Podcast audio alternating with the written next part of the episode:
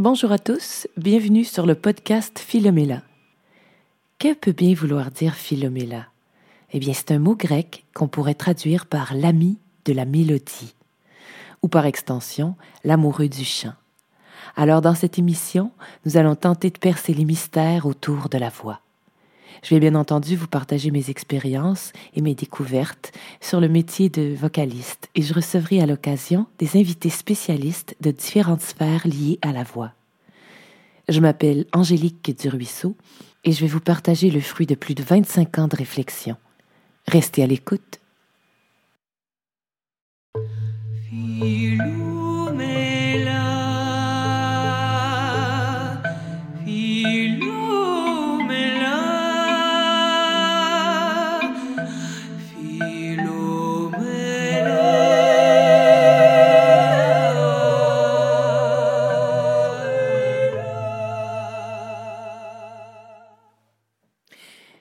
Podcast d'aujourd'hui, 10 conseils pour commencer à chanter.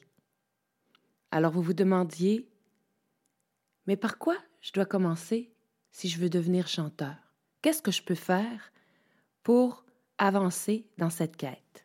Je vais vous donner donc 10 petits conseils que vous pourrez suivre et qui, je l'espère, si vous les suivez, vous donneront l'impression d'être déjà dans le bain de vous y être mis, allons-y. Mon premier conseil, eh bien, je vous conseillerais d'écouter beaucoup, beaucoup de chanteurs différents. Hein? C'est important de ne pas écouter qu'une seule voix. Pourquoi? Premièrement, parce que c'est dangereux de finir par essayer d'imiter cette voix plutôt que d'arriver à trouver votre propre voix. En écoutant plusieurs voix différentes, vous allez reviser votre façon de critiquer la voix des autres et ainsi votre propre voix. Vous allez trouver des mots de vocabulaire qui sont plus positifs, plus constructifs et beaucoup plus ouverts que ceux euh, qu'on utilise habituellement quand on veut qualifier une voix professionnelle. Alors, si vous êtes intéressé à travailler euh, le timbre de votre voix, eh bien, je lance un défi, un défi vocal. Faites la paix avec votre voix en 72 heures. Alors, si vous êtes prêt à travailler votre voix et à relever un défi, eh bien, je vous invite à vous inscrire via le lien qui est dans la description. Mon deuxième conseil. Avant toute manifestation, avant de faire votre podcast, avant de présenter votre cours devant la classe, avant votre conférence, avant quoi que ce soit, réchauffez votre voix. Réchauffer sa voix, ça veut dire bien sûr la faire vibrer, hein? bien entendu parler, euh, se réchauffer, faire du humming, des vocalises. Même si on sent que ce qu'on fait, c'est pas euh, particulièrement exigeant, c'est important donc, de réchauffer son instrument et de le libérer, c'est un petit peu comme euh, si on va courir un marathon. Bien évidemment, on va pas se contenter de juste s'étirer les jambes. On va s'étirer les bras, on va s'étirer la nuque.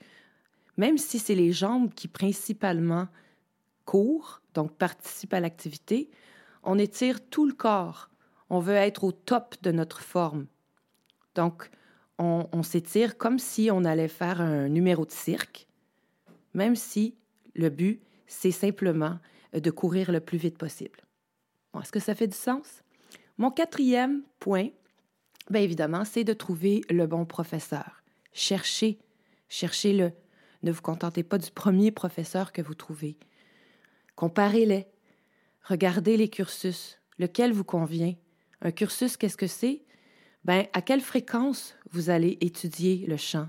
De quelle manière? C'est quoi l'objectif? C'est important de clarifier tout ça. Donc, est-ce que vous voulez juste prendre des cours de chant pour le plaisir, comme une manière thérapeutique? Vous avez un objectif que vous aimeriez atteindre?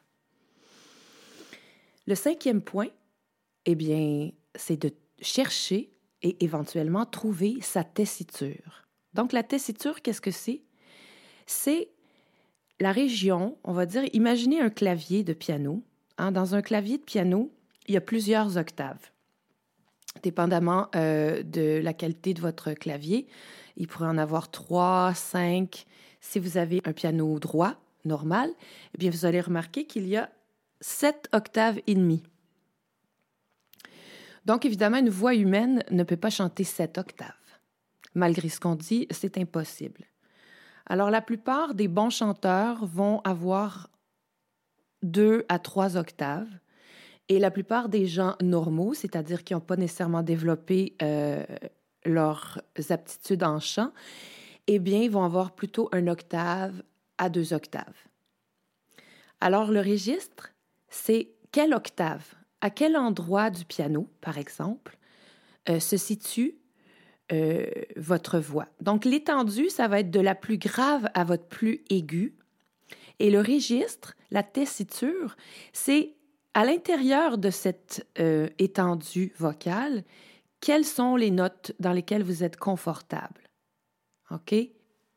Alors ensuite, en sixième point, que c'est important d'oser chanter en public.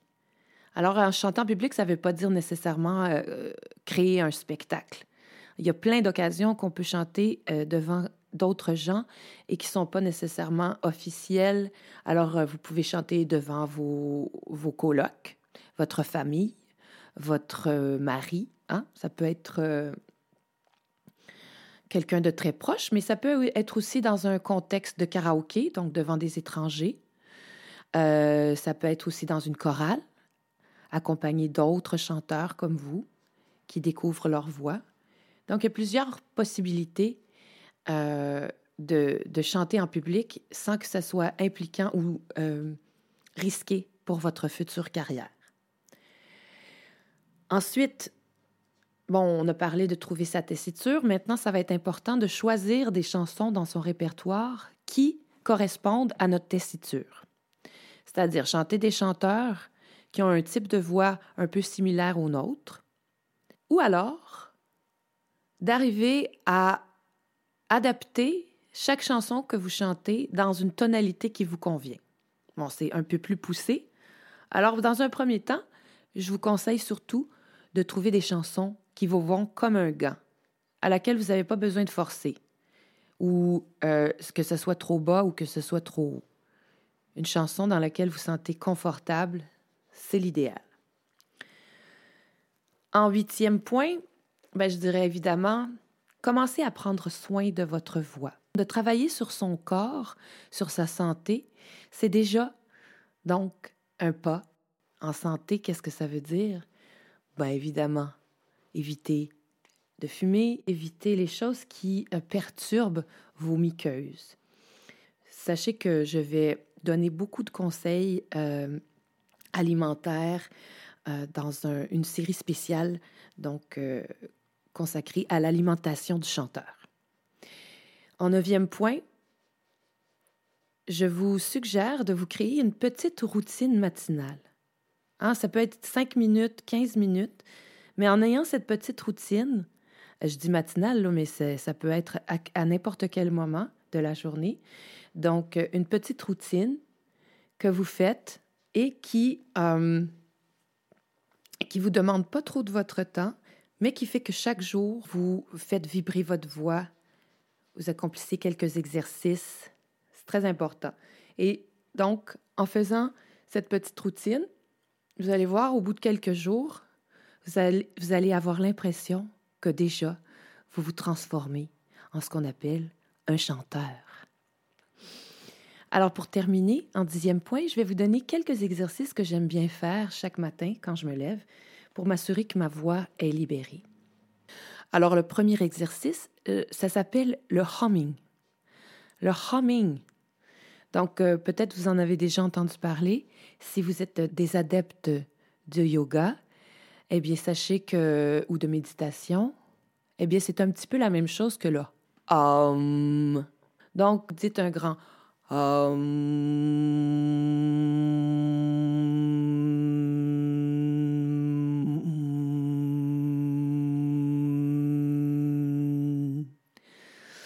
donc cet exercice, en fait, consiste à rejoindre les, les lèvres pour former le son M et à concentrer l'énergie dans cette région, donc euh, disons la lèvre supérieure, parce que cet endroit, quand on vise le son dans cet endroit du masque, comme on appelle, eh bien, le son se, se répercute dans votre instrument euh, de la façon la plus euh, égale.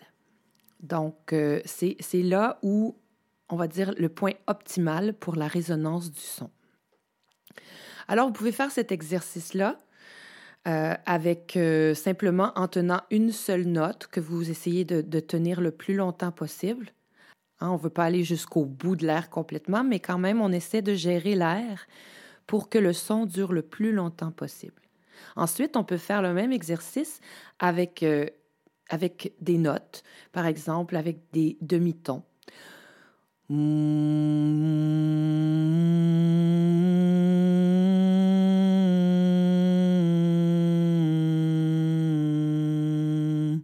Ou avec des tons.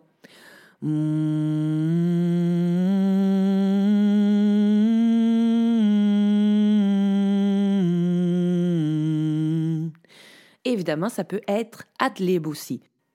Voilà pour le humming. Alors ça, c'est une activité que je fais chaque jour et que je propose à chacun de mes élèves. Donc c'est vraiment, pour moi, un des meilleurs exercices pour, premièrement, se détendre, ensuite, focuser le son, et etc., etc. Donc je vais vous parler du humming très, très souvent. Je vais vous laisser sur un dernier exercice un peu amusant qui s'appelle la sirène. Donc, la sirène, ça consiste à passer de son plus grave, ou en tout cas d'une note assez grave dans notre registre, à une note très aiguë.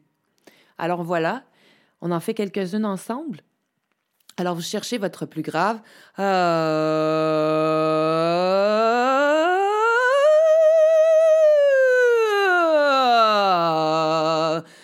Encore.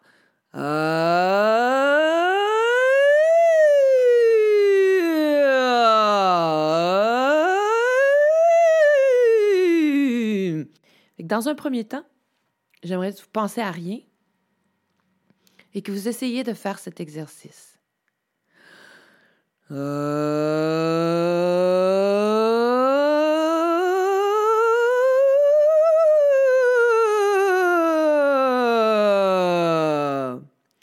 Encore une fois.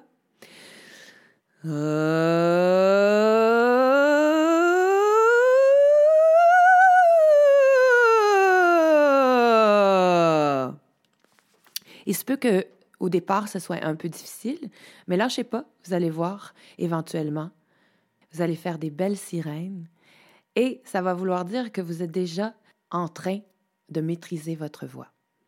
Alors, vous aimeriez en savoir plus, avoir plus d'exercices ou encore vous aimeriez travailler votre voix de façon plus personnalisée? Écrivez-moi à info à ou bien encore écouter d'autres podcasts Philomela.